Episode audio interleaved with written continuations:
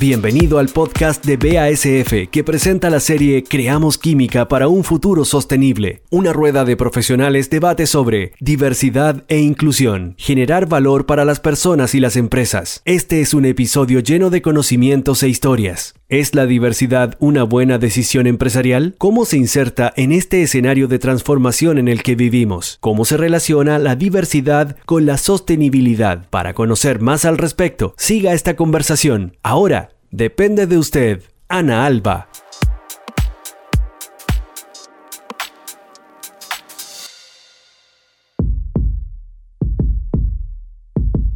Hola a todos, soy Ana Alba, responsable de comunicaciones en BASF para Colombia, Ecuador y Venezuela. Voy a conducir el día de hoy esta conversación sobre un tema supremamente importante y estratégico para las empresas en la actualidad y es la diversidad y la inclusión. Nos acompañan dos representantes de BASF, Silvina y Karin de Recursos Humanos, junto con Fadua y Patricia, líderes en instituciones enfocadas en este tema. Así que, sin más preámbulos, por favor, Fadua y Patricia, cuéntenos quiénes son Hola, soy Fadua Gajardo, de formación psicóloga, gerente de personas, gobierno corporativo y family business de White Chile. Dirijo el Instituto de Directores en representación exclusiva del Institute of Directors del Reino Unido en Chile. Eh, también soy directora co-chair del Club del 30%, iniciativa que promueve la incorporación de mujeres en alta dirección empresarial. Tengo más de 16 años de experiencia trabajando para compañías nacionales e internacionales y implemento todo lo que tiene que ver con modelos de mejora continua y me he vinculado en el desarrollo de estrategia corporativa, gestión de personas a lo largo de mi carrera profesional. Muchas gracias. Hola a todos, mi nombre es Patricia de Beliú, soy directora del Centro Conciliación, Familia y Empresa del IAE, la Escuela de Negocios de la Universidad Austral de Argentina. Llevo más de 20 años en la vida académica, impulsando temas que tienen que ver con la gestión de valores, el desarrollo de las mujeres dentro de las organizaciones y la gestión de la diversidad. He acompañado distintos procesos en empresas en toda la región. Trabajo con distintos proyectos con organismos internacionales como la ONU, la OIT, el BID, el Banco Mundial, entre otros. Muchísimas gracias a las dos por estar con nosotros. Silvina, eh, por favor, ¿te presentas a nuestros oyentes? Buenos días, mi nombre es Silvina Boderó y soy responsable por recursos humanos en BSF para nuestro Country Cluster South. Esto es Argentina, Uruguay,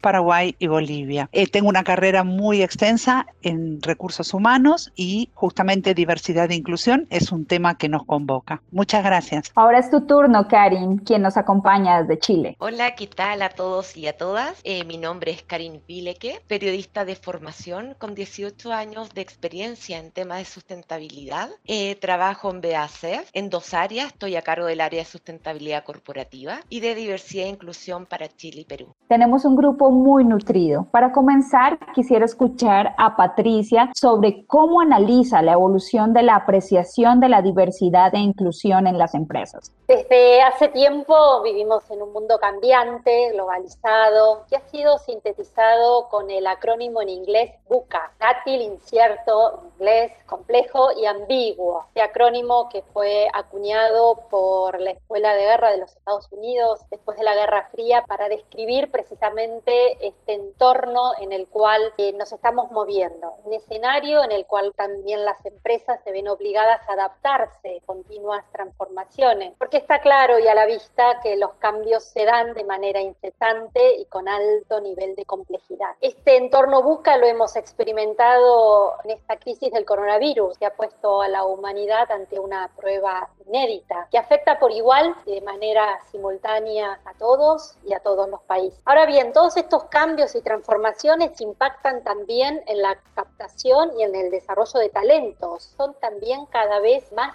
diversos. No se trata de un tema relevante por una cuestión de equidad, sino también porque se ha demostrado que la gestión de la diversidad y de la inclusión es una buena decisión de negocio. Comprobado en el mundo del management que cuanto más diversos son los equipos de trabajo, mejores resultados traen consigo, porque la diversidad es un motor para la innovación, para la productividad, para la co-creación. Para entender cómo ha sido esta evolución, lo primero que hay que decir es que hablar de diversidad es hablar de nosotros mismos y de los demás, porque cada uno es un ser único en su identidad. La diversidad abarca todo el rango de diferencias humanas. Cada uno de nosotros se compone de un conjunto único de diferencias. Evidencian tanto como experimentamos ese mundo viante al cual hacíamos referencia, como también reaccionan ante nosotros y ante la realidad. En esta evolución hay que decir que el concepto de diversidad llegó al mundo empresarial cuando el sector privado descubrió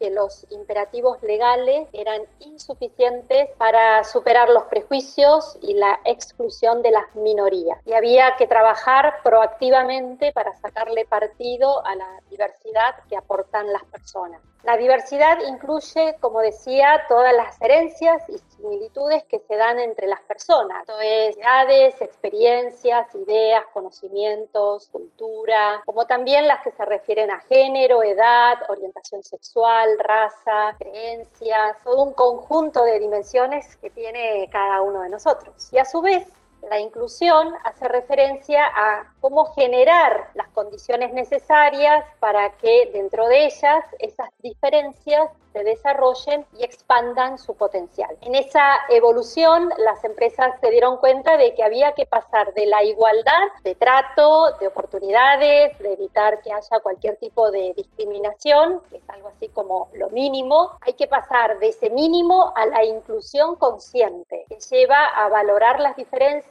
comprenderlas, apreciarlas y crear las condiciones para que puedan desarrollarse y para que las personas se sientan valoradas y aceptadas. La diversidad enriquece a partir del respeto por la persona del otro. La inclusión potencia cuando se establece un clima favorable a ese intercambio constructivo. Esto significa el reconocimiento, la valoración del otro en su diferencia y la implementación de una nueva cultura organizacional que no solamente tolere la diversidad y todos los retos que esta supone, sino que desarrolle las herramientas necesarias, integradas a los procesos y a todas las políticas en una organización para poder obtener el mayor beneficio posible de ellas. En un entorno plural, como suelen ser las empresas, aprender a vivir respetuosamente con esa diversidad se torna una cuestión vital a la hora de gestionar los talentos, porque la multiplicidad de ideas, creencias y competencias que aportan las personas es siempre enriquecedora. Esto implica muchas veces también reconciliar tensiones e integrar miradas que pueden presentarse, ya que comprender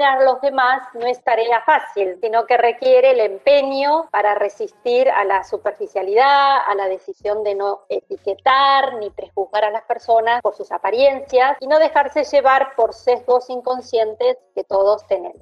Muchísimas gracias Patricia por todo lo que nos comentas. Pensando un poco más en el futuro, tengo una pregunta para Fadua. En un mediano plazo, unos tres años, ¿cómo vislumbran los problemas de diversidad e inclusión para las empresas? Bueno, según los últimos estudios que hemos realizado en Iguay, tenemos amplias pruebas de que a nivel mundial se demuestra que las empresas con diversidad de talento y liderazgo tienen fuertes ventajas competitivas y que la diversidad entonces es un factor clave para la innovación, el crecimiento y la rentabilidad. En ese sentido, ¿cuáles son los grandes inconvenientes que vemos hacia futuro? Tiene que ver con estas variables. También nos demostramos a través de diferentes estudios que hemos realizado que las empresas se encuentran o que, que están en el cuarto inferior, tanto en lo que respecta a nivel de género como a diversidad étnica o cultural, tiene muchas menos probabilidades de lograr una rentabilidad superior a la media. Entonces el problema está a la vista. Por ejemplo, el año pasado en Iguay hicimos un estudio de diversidad e inclusión en el cual participaron más de 30 compañías y aquí pudimos ver que si bien las empresas se han comprometido con el ámbito de DNI a través de la implementación de prácticas para poder fomentar la diversidad al interior de su organización, organización, solo un 25% de ellas están en un nivel avanzado o alto desempeño. Esto quiere decir que la diversidad e inclusión integrada en la cultura y en la estrategia para que sea sostenible en el tiempo es un gran desafío. Todavía existe, yo creo, un largo camino por recorrer, pero que se trata de ir pavimentando probablemente de una manera mucho más sólida y coherente. Los equipos que han estado a cargo de las materias de diversidad e inclusión tienen interés y disposición para poder compartir buenas prácticas en el interés de poder construir un mundo más diverso e inclusivo para todos y todas. Y quizás en este sentido, a medida que los ambientes de negocios cambian globalmente junto con la sociedad, los consumidores, consumidoras, inversionistas, están exigiendo hoy día que simultáneamente las empresas logren diversidad e inclusión para poder mantener lo que se llama el capital social. Por lo tanto, directores, ejecutivos, ejecutivas, líderes deberán reconocer el resurgimiento de la diversidad e inclusión como una prioridad clave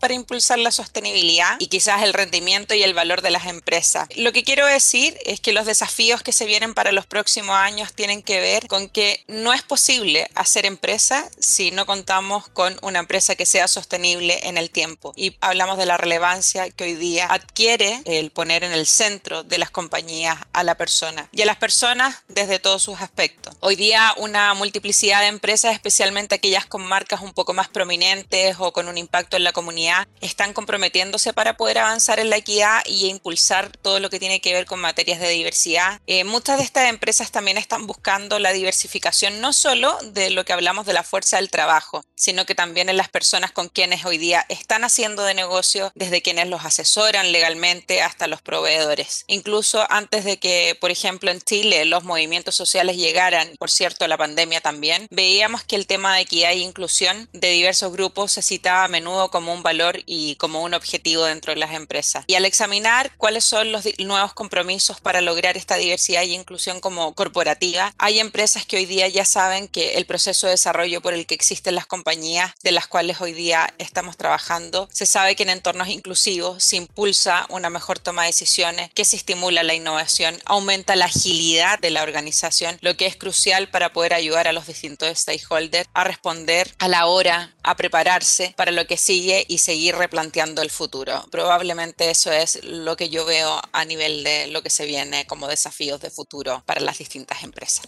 Silvina, sabemos que BASF ha tenido este tema como estratégico durante muchos años. ¿Podrías decirnos cómo contribuye la diversidad al éxito del negocio en BASF? Para nosotros en BASF la diversidad hoy es un concepto de estrategia global, como para empezar a hablar. O sea, está en el foco, está en el centro de nuestras actividades. Somos muy conscientes que venimos recorriendo un camino y que año a año queremos que esto sea algo mucho más importante para nosotros. Por ejemplo, en el año pasado empezamos a construir nuestros primeros grupos de afinidad y acá Patricia fue un gran soporte para nosotros. Eh, tenemos nuestro primer grupo de afinidad que se llama We for Her, que está focalizado en la igualdad de oportunidades con foco en mujeres. Eh, tenemos nuestro programa You, que está mucho más enfocado al tema de diversidad sexual. O sea, somos muy, muy conscientes que tenemos mucho camino recorrido y que tenemos todavía mucho camino por recorrer y queremos estar en la vanguardia porque es un tópico de importancia. ¿Y por qué lo es? Porque nosotros estamos convencidos que contar con diversidad de opiniones y puntos de vista nos permiten el abordaje de soluciones mucho más eficientes fomentando innovación, porque somos conscientes también de que la diversidad nos ayuda a actuar con mayor eficacia frente a los cambios del mercado, ¿no? Y a las nuevas necesidades de nuestros clientes. O sea, tenemos un concepto de cliente en el centro o foco en clientes y para eso necesitamos soluciones innovadoras para ellos. Y finalmente, porque somos muy conscientes que desde la unión de cabezas con pensamientos diferentes nos traen mejores soluciones y eso impacta directamente en nuestros resultados como compañía. Entonces, esto está muy alineado con lo que Fadua estaba comentando previamente. Tenemos que trabajar en diversidad, somos conscientes de eso y queremos estar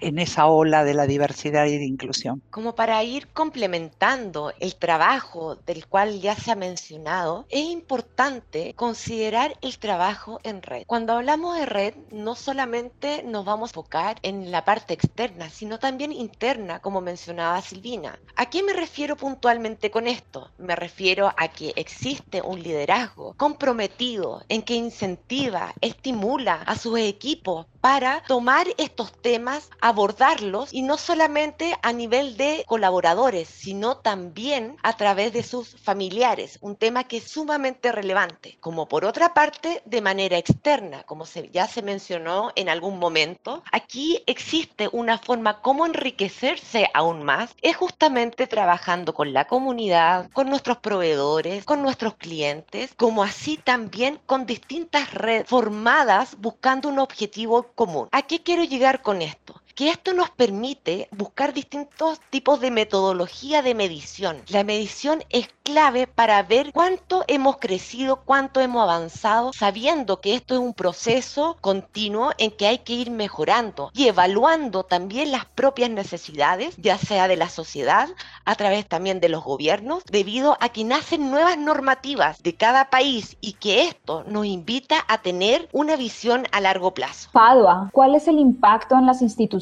Cuéntanos sobre tu asociación con BASF y cómo contribuye a crear valor para las personas y los negocios. Bueno, respecto a la primera pregunta de cuál es el impacto en las instituciones, primero comentar que en Iguay hemos estado en un proceso de diversidad e inclusión durante décadas y aunque hemos hecho progresos sustanciales bajo nuestra estructura y ambición global de lo que llamamos el Next Wave, eh, nos hemos comprometido a aumentar el progreso de diversidad e inclusión no solo como en nuestra organización, sino que también el impacto que tenemos hacia nuestros clientes. Entonces, la inclusión de diversos puntos de vista en la toma de decisiones, las operaciones, las acciones es fundamental para poder establecer un valor de, largo plazo para las personas en EY, así como el valor de largo plazo también para nuestros clientes, para el medio social y financiero en el cual nosotros hoy día impactamos. Esto nos ayuda a cumplir nuestro propósito de EY de construir un mejor mundo laboral, un mundo de negocios y que permita a nuestra gente también tener experiencias que sean de verdad excepcionales dentro de la compañía. Las personas en igual, los clientes o stakeholders esperan que de alguna otra manera los lugares de trabajo sean muchísimo más inclusivos. Esto lo vemos en las tendencias asociadas a las nuevas generaciones también. Y, y esperemos que de nosotros mismos también esté la responsabilidad y mayor transparencia en que esto ocurra.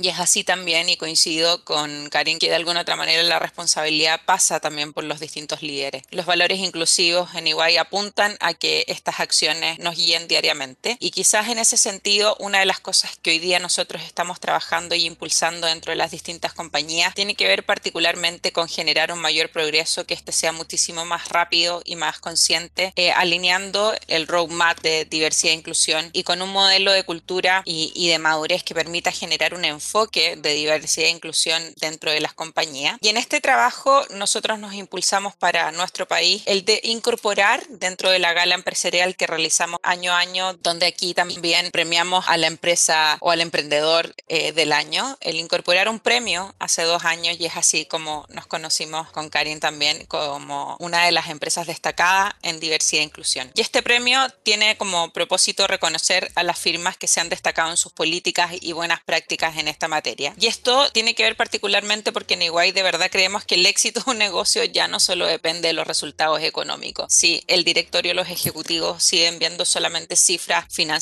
tenemos un gran desafío porque solamente estamos mirando con un espejo retrovisor. El equilibrio se logra entre el involucramiento actual y futuro y queremos impulsar y reconocer aquellas empresas que impulsan de manera diferencial el desarrollo de una cultura que promueva diversidad e inclusión como un eje fundamental en la sostenibilidad y el crecimiento de sus negocios. En ese sentido, para nosotros es un imperativo y no solamente un imperativo comercial, sino que es un imperativo de perspectiva en donde es un compromiso y un propósito que se combina con una cultura inclusiva, que impulsa una mejor decisión, que estimule la innovación, que aumente la agilidad y que fortalezca de alguna otra manera los equipos de trabajo. Por lo tanto, el trabajo o la alianza que hemos tenido con BAF también tiene que ver con que ellos han sido una de las empresas ganadoras de este premio y contribuye de alguna otra manera a nuestro país a seguir compartiendo prácticas con el mercado local e internacional también. Muchísimas gracias, Fadua. Karim, para terminar, cuéntanos, ¿cuáles son los principales avances en este viaje por la diversidad la inclusión en BASF? Este avance ha sido eh, importante, como bien mencionas, ha sido todo un viaje. Un viaje porque, como mencioné, es un proceso. Esto no nace de un día para otro, no se consolida de un día para otro, es un trabajo continuo y permanente y que es importante ir ajustando según la idiosincrasia. ¿A qué me refiero con esto? Que cada país tiene su propio sello, tiene sus propias características, tanto culturales, entre otros factores, pero dentro de cada país también lo está. Entonces,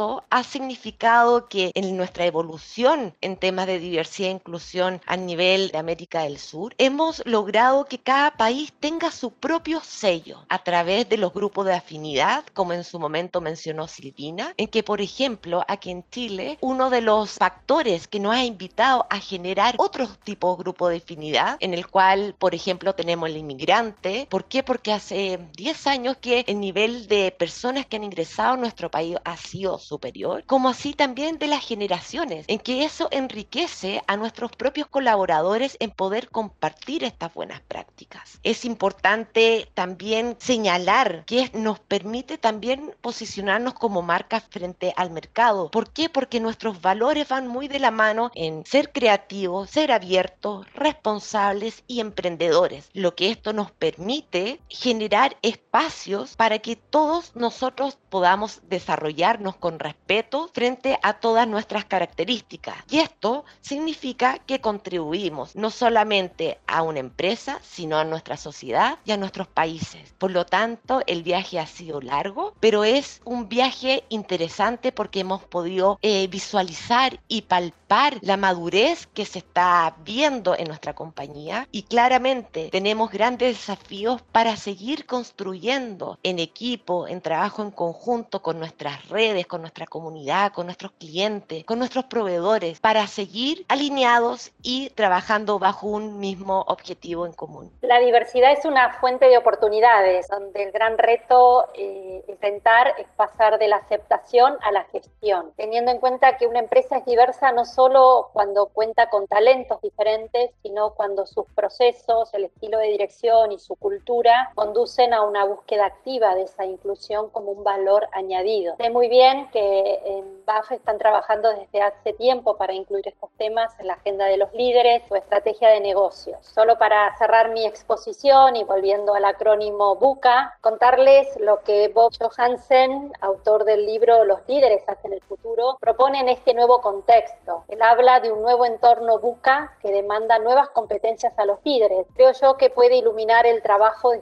gestionar la diversidad y la inclusión. Propone cuatro habilidades de liderazgo aplicables tanto a los entornos laborales como a los proyectos personales, que son visión, understanding, claridad y agilidad. Visión implica gestionar la diversidad y la inclusión como lo que es la estrategia una decisión dentro de la empresa. Entendimiento para conocer bien a las personas, sus necesidades, expectativas y motivaciones. Claridad a la hora de comunicar y a la hora de tomar decisiones. Y agilidad para adaptarse a estos nuevos desafíos, aprendiendo y desaprendiendo, dejando de lado etiquetas y sesgos inconscientes. Creo que este nuevo acrónimo BUCA, con estas competencias de liderazgo puede orientar el camino que tienen por delante para trabajar en diversidad e inclusión, sin olvidar que cuanto más diversa sea esa plantilla, más necesario es una cultura empresarial inclusiva que sea cauce para la libre expresión de la diversidad y aproveche todo su potencial.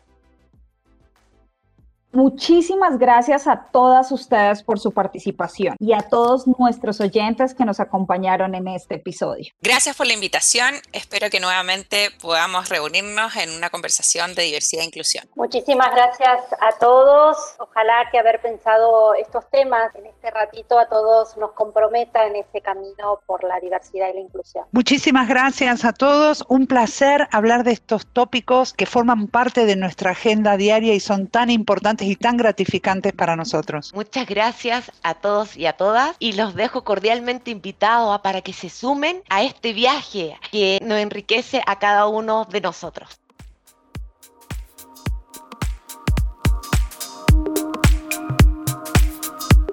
Muchas gracias a ustedes que acompañaron nuestro episodio. Obtenga más información sobre las iniciativas de diversidad en el informe anual BASF América del Sur.